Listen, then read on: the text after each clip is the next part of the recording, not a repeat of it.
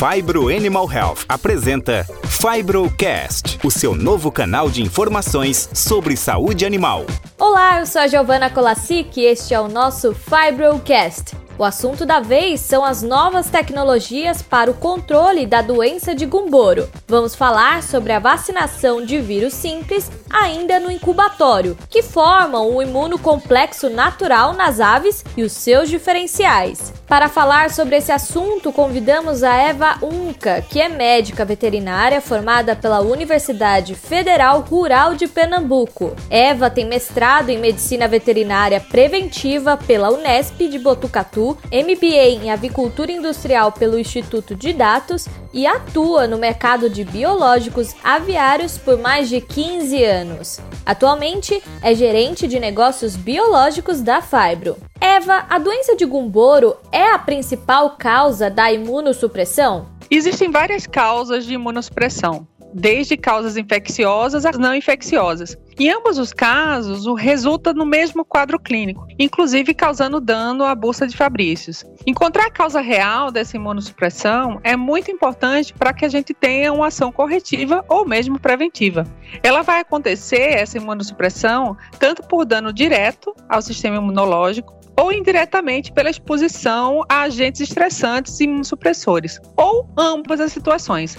A imunossupressão, ela é frequentemente uma situação leve e pode ocorrer em qualquer estágio, até mesmo durante o período de incubação. Pode acontecer no pós-nascimento e isso torna o diagnóstico um processo desafiador. Dentre as causas não infecciosas dessa imunossupressão, a gente pode citar o estresse, condições de manejo, até mesmo concentração de amônia ou também infecções severas por parasitas.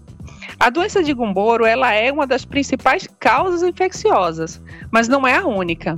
Outras doenças, como marek, anemia infecciosa, leucose ou mesmo reovirose, também causa é, sérios danos aos órgãos do sistema imunológico e podem acontecer, inclusive, simultaneamente.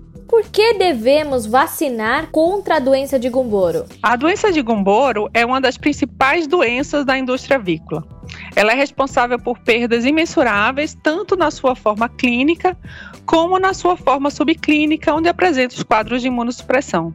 O vírus de Gumboro ele possui diferentes cepas, desde cepas muito suaves até as muito virulentas, e ambas são extremamente resistentes às condições ambientais. Por isso, a vacinação, junto a um programa robusto de biosseguridade, é a melhor ferramenta de controle da enfermidade na granja. Quando pensamos em vacinação contra gumboro, o tema imunidade materna é sempre um ponto a ser considerado, pois essa imunidade é muito eficiente na proteção dos primeiros dias do pintinho e acaba interferindo na vacinação convencional. O que não acontece quando a gente usa as vacinas de nova geração. E atualmente temos a vacina de novíssima geração, que é essa vacina de vírus simples, essa vacina ela tem uma habilidade importante de formar um imunocomplexo naturalmente com os anticorpos maternos presentes no pintinho. E com isso a imunização acontece ainda mais precoce.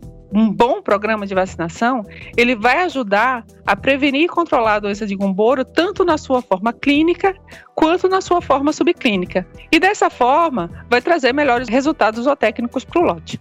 Como podemos avaliar a eficiência de um programa de vacinação contra gumboro? Ah, durante a faculdade de veterinária, né, eu aprendi que a clínica é soberana. Então, se o animal é vacinado e ele não apresenta sintoma da doença, o programa de vacinação ele foi eficaz. Mas quando a gente fala de doença de Gumboro, não é tão simples assim, porque a doença de Gumboro não é apenas a forma clínica que causa prejuízo. A gente tem um quadro de imunossupressão resultante, inclusive, da vacinação. Então, essas perdas financeiras importantes, elas acabam acontecendo não só pela doença, mas também pela vacinação. Então, avaliar uma vacinação onde a própria vacina pode causar um quadro de imunossupressão é um grande desafio a gente precisa ter uma vacina forte, suficiente para proteger a ave dessas cepas mais agressivas e também suave para não causar essa imunossupressão oriunda da vacinação. Esse balanço entre a agressividade e a suavidade da cepa é indispensável numa vacina contra gumboro. As vacinas de novíssima geração, essas vacinas de vírus simples, possuem uma forte proteção contra todos os tipos de vírus e vai imunizar cada ave individualmente, né? Porque, como eu falei antes, ela vai utilizar os anticorpos maternos de cada pintinho para liberar a vacina no momento certo para cada ave. E assim ela vai equilibrar a invasividade de uma cepa que tem uma disseminação lateral muito eficiente com a suavidade de não prejudicar o sistema imune da ave. Uma ave bem protegida, ela vai responder melhor zootecnicamente. Então, a melhor forma da gente avaliar esse programa de vacinação contra a doença de Gumboro é através da avaliação dos resultados zootécnicos. Uma vacina viva com cepa do grupo genômico 11, o G11, é segura para uso de rotina no controle da doença de Gumboro? O grupo genômico, ele não está diretamente ligado à agressividade da cepa, visto que temos vacinas fortes e suaves dentro de um mesmo grupo genômico, como é o caso do grupo G3 ou do grupo G4. O grupo genômico ele é definido a partir das características genéticas semelhantes entre os indivíduos e não com base em características como agressividade, virulência ou mesmo patogenicidade. A cepa vacinal 11 é uma cepa extremamente segura no controle da doença de Gumboro, né? E é uma vacina intermediária, que pode ser usada na via subcutânea, no primeiro dia, ou pela via em ovo, a partir do 18º dia de incubação. E vai utilizar os anticorpos presentes no pintinho para determinar o momento certo da liberação do vírus vacinal.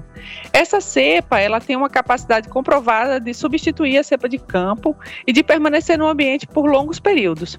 E assim ela vai impedir a contaminação do ambiente, protegendo este ambiente contra as cepas de campo ela tem um equilíbrio perfeito entre a proteção e a segurança, colonizando a bursa rapidamente, sem afetar o sistema imunológico da ave. Qual o papel do anticorpo materno na proteção precoce contra a doença de Gumboro? A vacinação no incubatório é eficiente? Os anticorpos maternos são importantes na proteção precoce dos pintinhos, enquanto a imunidade ativa ainda não está estabelecida na ave. Esses anticorpos maternos, eles impedem a infecção precoce e vai ter uma vida média que circula aí entre 15 e 18 dias. Isso vai variar de acordo com o nível de anticorpo materno de cada pintinho e esses níveis podem ser diferentes mesmo em aves de um mesmo lote.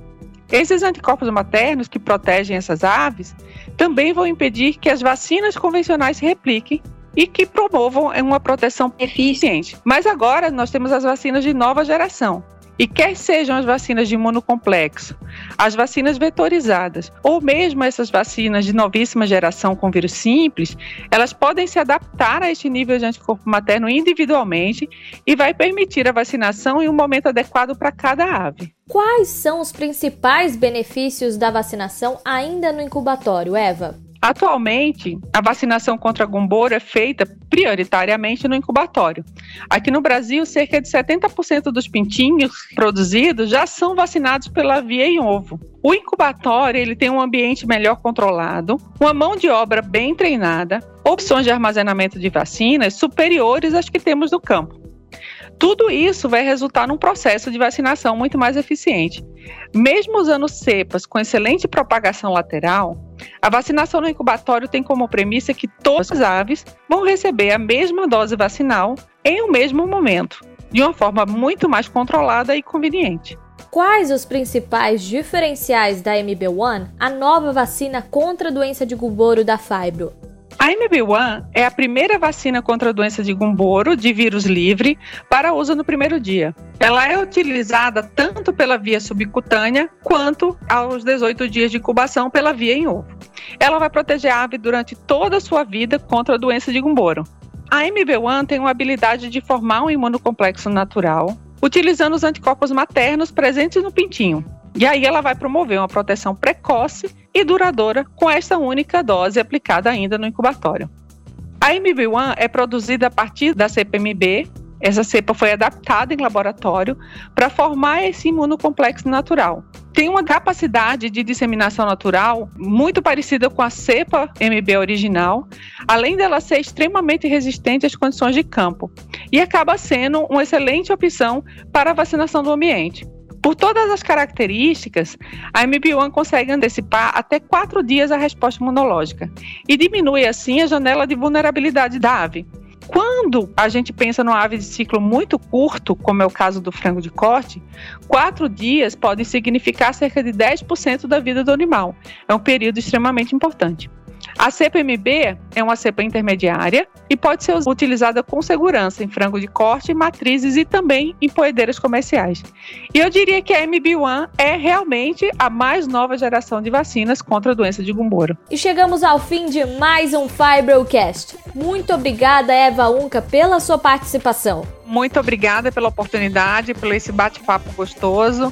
E eu quero agradecer o tempo dos ouvintes aí com a gente e convidá-los a escutar os próximos episódios do Fibrocast. Para mais informações sobre os produtos da Fibro, você pode entrar em contato pelo saque no 0800 722 8011 ou também pelo e-mail fibro.saque@pahc.com. Até a próxima!